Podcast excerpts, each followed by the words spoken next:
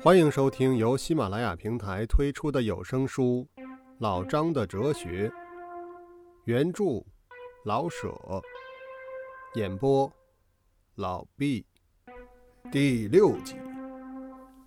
乡下人们对于城里挂着龙旗、五色旗或是日本旗是毫不关心的，对于皇帝、总统或皇后当权是不大注意的。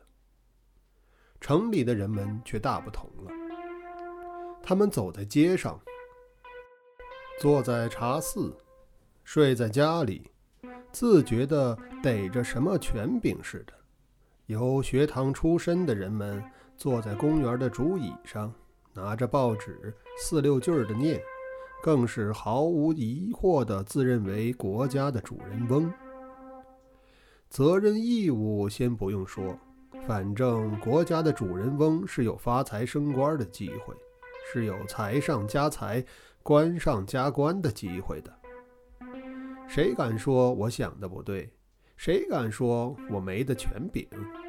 哼，米更贵了，兵更多了，税更重了，管他作甚？那是乡下人的事儿，那是乡下人的事儿。他们不但这样想。也真的结党结社的争自治、要民权，发诸言语、见之文字的干起来。不但城里这样的如火如荼，他们也跑到乡间热心的传播福音。北京自治讨成会，北京自治共成会，北京自治听成会，北京自治自进会。黑牌白字儿，白牌绿字儿。绿牌红字儿，不亚如新辟市场里的王麻子、万麻子、汪麻子，一起在通衢药巷灿烂辉煌地挂起来。乡间呢，虽不能这样五光十色，却也村头村尾选起“郊外自治干成会”等等等的大牌儿。乡民虽不识字，然而会猜：哟，二哥。这又招兵呢？村头竖起大牌，看见没有？一个这么说：“哎，不的，听说围起三顷地给东郊民巷英国人做坟地呢，这是标记。”另一个这么答。两个、三个、四个，至于七八个，究竟猜不透到底是招兵还是做洋坟地。可是他们有自卫的方法。这七八个人之中的一个杨木匠断定了那块写着不可琢磨的黑字的牌子是杨槐木做的。王老叔起初还争执是柳木，经几次的鉴定，加以对杨木匠的信任，于是断定为杨槐木，然后满意的散去了。过了几天，二郎镇上的人们惊异而新奇的彼此告诉。关里二郎庙明天开会呢，老张、孙八，还有衙门的官人都去，还有城里有体面的人不计其数呢。老张、孙八就是咱们这里的代表。这个消息成了镇上人们晚饭后柳荫下的夕阳汇聚谈的资料。王老叔对孙八、老张加以十分敬意地说。到底人家绅士和做先生的啊，有表可带，才当代表。像咱们可带什么呢？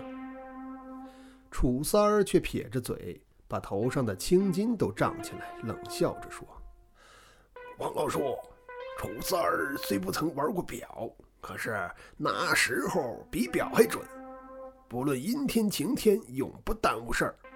有表的当不了晚睡晚起，误了事儿。”没表的也可以事事占先呢。王老叔也赞成楚三儿的意见，于是大家商议着明天到关里看看热闹。太阳渐渐地向西山后面游戏去了，大地上轻轻地锁上一袋晚烟，那是无表可待的乡民们就寝的时候了。第二天。真的，二郎庙外老早的立上了几个巡击兵，老张、孙八都穿了下布大衫儿、新缎鞋，走出走入。老张扬着脸儿，足下用力压着才抹上煤油的红皮鞋底儿，做出嘎嘎的轻响。前面的是孙八，后面的是老张。庙外立着的乡民指指点点地说着，然后两个人又走出来，乡民们又低声的彼此告诉：“哎，这回前面的是老张，后面的是孙八。”老张轻扭脖项，左右用眼一扫，好似看见了什么，又好似没看见什么，和兵马大元帅检阅军队的派头一样。城里的人们陆续的来到了，巡击兵不住的喊着：“闪开，闪开，闪开，闪开，闪开！这里挤啊！有碍代表的出入，下去看看死了人没有？开自治会与你们何干？去去去去去去去！”乡民们也哑然自笑，明白过来：“嘿，可说是呢，自治会又不给咱一斗米，何苦在这里充义务站街员呢？”于是逐渐的散去了，只剩下一群孩子们还争着赏识各路代表的风光。开会的通知定的是九点钟开会，直到十二点钟人们才到齐。只听一阵铃声，大家都坐在二郎庙的天棚底下，算是开会了。重要的人物是北郊学务大人南飞生。城北旧世军军官龙树谷，退职守备孙占元，即孙八的叔父；城北商会会长李山东和老张孙八，其余的大概都是各路代表的埋伏兵。听说在国会里管埋伏兵叫做政党，在公民团里叫做捧角儿。有些不体面的北京人也管捧角儿的叫做捧臭脚。埋伏者既听某人之指挥，以待有所动作于团体运动者。大家坐下，彼此交头接耳，家事、国事、天下事一齐说，谁也想不起怎么开会。倒是孙守备有些忍不住了，立起来说道：“哎，诸位。”该怎么办啊？怎么办呢？别白瞪着眼，费光阴啊！南飞生部下听了孙守备说的不好听，顿时就要说闲话的。南飞生递了一个眼神于是要说话的又整个的把话咽回去了。南飞生却立起来说道：“啊，我们应当推举临时主席呀，讨论章程。”哎，南先生说的是。据我看，我们应当应当举孙老守备做临时主席呀。老张说：“诸位多辛苦啊，家书有些耳聋，这些文明事儿也不如学务大人懂得多，还是南先生多多辛苦吧。”孙八说完，南飞生部下拍着手喊道：“啊，赞成，赞成！”其余的人们还没说完家事、国事、天下事，听见鼓掌，才问道：“哎，现在做什么？”他们还没打听明白，只见南飞生早已走上讲台，向大家深深鞠了一躬：“鄙人今天，那么，呃，这个无才呀，无德，何堪啊当此？”啊，这个重任呐！台下一阵鼓掌。孙老手背仰着长长的指甲，不便鼓掌，立起来，扯着嗓子喊叫了一声：“好！”一个临时主席有什么重任的？废话！台下右角一个少年大声地说道。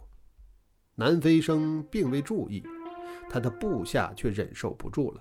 顿时，七八个站起来，摇着头，瞪着眼，把手插在腰间，问道：“谁？谁说的？你这是侮辱主席呀！谁说的？快快快快快，走出来，不然没他的好啊！”龙树谷部下也全立起来，那个说话的少年也在其中，也都叉着腰怒目而视。啊，诸位，请坐，请坐。我们啊，为公不是啊，为私，何苦争执啊？主席依然提着高调门，两个字儿一句的说着。左右两党又莫名其妙的坐下了，然而嘴里不闲着。我打死你！嘿，你敢？